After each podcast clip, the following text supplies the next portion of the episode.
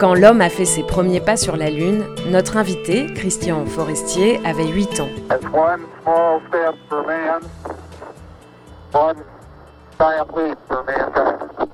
Je suis d'une époque qui a été bercée par la conquête spatiale, hein, à la fin des années 60, au début des années 70. On vivait au quotidien avec les missions lunaires et il y avait tout un environnement qui semble aujourd'hui un petit peu vintage autour de la science-fiction et la vision qu'on pouvait avoir à cette époque-là du futur. Oui, moi qui me fascinait à l'époque, bien sûr.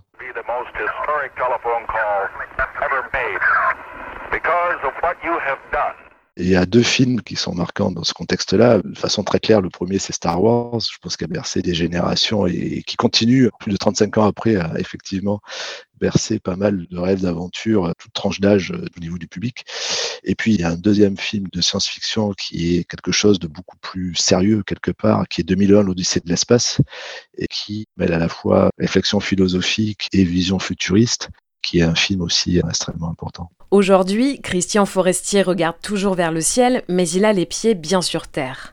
À 60 ans, il est le directeur général d'Apsis, une filiale du groupe aéronautique Airbus spécialisé dans la maîtrise des risques industriels. Bercé par la conquête spatiale et les univers de science-fiction, il obtient dans les années 80 à Marseille un doctorat en robotique. En fait, la robotique, c'est l'ensemble des sciences et des solutions technologiques qui vont permettre de faire réaliser par des machines des tâches d'un niveau de complexité, on l'espère, de plus en plus élevé, de façon en fait à soulager l'homme de réalisation.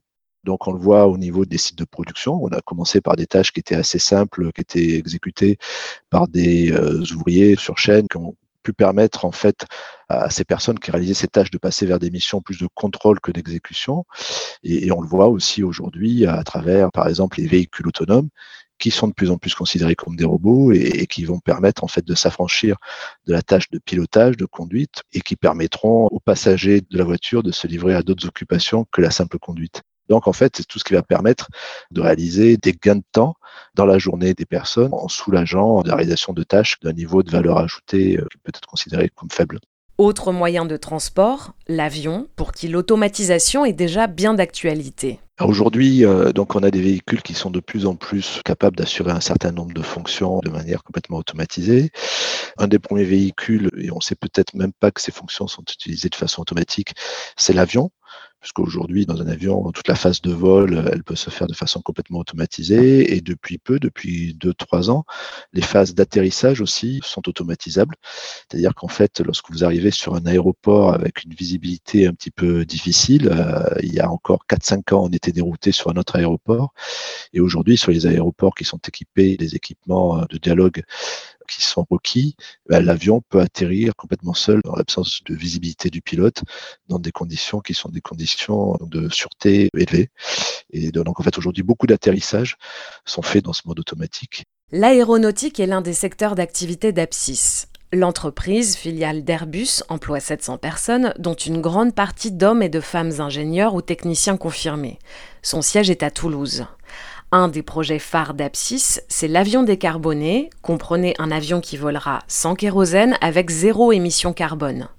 Un challenge technologique prévu pour 2035. Une des plus grosses transformations au niveau industriel auxquelles on doit faire face, c'est celle de la décarbonation on sait très bien qu'on ne peut plus continuer à générer euh, du CO2 comme on a pu le faire dans le passé. Euh, aujourd'hui, on sait que le climate change est un véritable challenge auquel il faut souscrire et, tous les efforts doivent être faits pour minimiser les émissions de carbone de l'ensemble des activités industrielles. Alors aujourd'hui, hein, l'aérien, ça doit représenter entre 2 et 4% des émissions totales de CO2 au monde. Ceci étant, il faut que l'aérien fasse aussi sa révolution et devienne un secteur proche des zéro émissions. Et ce sont des projets qui sont effectivement pour nos équipes extrêmement intéressants parce qu'en fait, on reprend l'ensemble des études de fiabilisation et de sécurisation de l'avion bah, depuis quasiment euh, la feuille blanche, puisque ces avions aujourd'hui, en tout cas pour les modèles qui sont travaillés avec Airbus, sont des avions qui seront propulsés non plus par du kérosène, mais par de l'hydrogène. C'est un projet qui a démarré l'année dernière. Hein. L'objectif, c'est d'avoir un premier démonstrateur en 2035. Et c'est un projet qui va nécessiter des technologies euh, complètement innovantes, à la fois vis-à-vis en fait des systèmes propulsifs, à la fois vis-à-vis du stockage de l'hydrogène au niveau de l'avion, vis-à-vis de la géométrie de l'avion lui-même, des matériaux qui vont être utilisés au niveau de l'avion, parce que l'idée, c'est aussi de faire un avion qui soit non seulement avec zéro émission, mais qui soit aussi dans ses matériaux et dans ses process de fabrication capable de minimiser son empreinte environnementale. Donc, on ne travaille pas uniquement sur la motorisation donc, et, et le carburant, Airbus a la volonté aussi de donner une structure beaucoup plus éco-friendly à l'ensemble de la structure de l'avion. Et c'est vraiment un projet qui est motivant pour nos équipes parce que elles participent à la décarbonation de ce secteur industriel et elles vont pouvoir le mener jusqu'à terme. Les équipes de Christian Forestier travaillent aussi à d'autres projets futuristes la livraison par drone et les trajets en taxis aériens. Ce qui va arriver au-delà de ces travaux de décarbonation, c'est très vraisemblablement la multiplicité des engins volants de taille plus ou moins importante. Donc aujourd'hui, on a beaucoup de petits drones qui sont utilisés pour des activités de loisirs.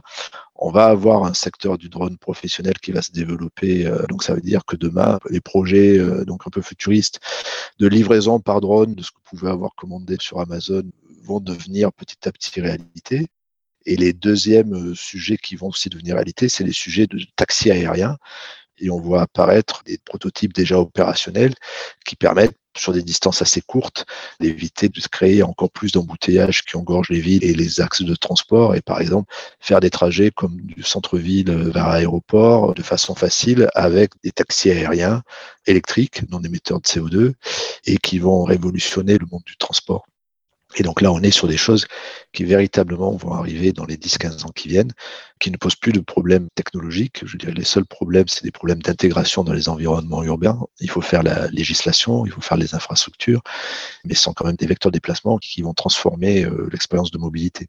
Alors c'est pas encore le cinquième élément, hein, on n'est pas encore dans la, densité euh, qu'on pouvait voir dans le film de Luc Besson, mais c'est complètement concret et oui, ça va arriver et ça va même arriver euh, à une échelle de temps assez courte en fait. Écouter Christian Forestier, c'est entrevoir un futur où science-fiction et réalité se rejoignent, avec des horizons professionnels extraordinaires pour les prochaines générations d'ingénieurs. C'est Le Sens des idées, le podcast de l'ingénierie engagée. À bientôt pour une nouvelle rencontre avec des femmes et des hommes qui, chacun dans leur domaine, contribuent à changer le monde.